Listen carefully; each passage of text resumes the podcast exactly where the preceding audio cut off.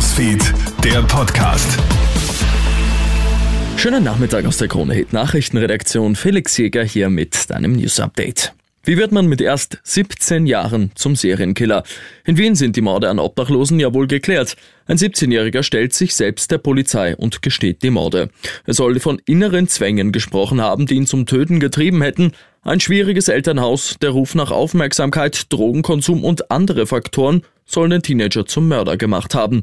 Gerichtspsychiater Reinhard Haller. Wobei entweder in Frage kommt eine früh beginnende Persönlichkeitsstörung mit sadistischen Anteilen, mit aggressiven Anteilen, auch mit zwanghaften Anteilen oder eine sogenannte juvenile Psychose, das heißt äh, eine Geisteskrankheit, die ausnehmend früh beginnt.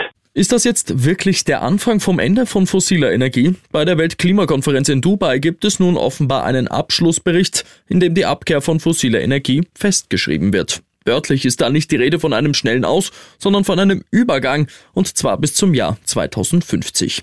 Es wird aber betont, dass die nächsten Jahre bis 2030 die entscheidenden sind. Greenpeace Klimaexpertin Jasmin Dureger sieht einen Hoffnungsschimmer. Also wir haben hier auch Referenzen zu Zeitpunkten, die sind vage und könnten natürlich besser sein, aber sie sind drinnen und das ist doch ein sehr großer Schritt und ein guter Kompromiss, den man hier finden konnte.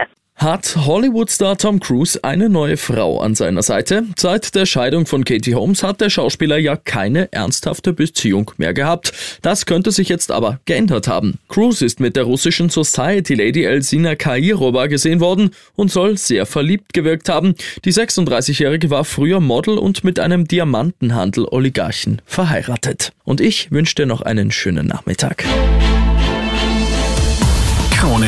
Newsfeed, der Podcast.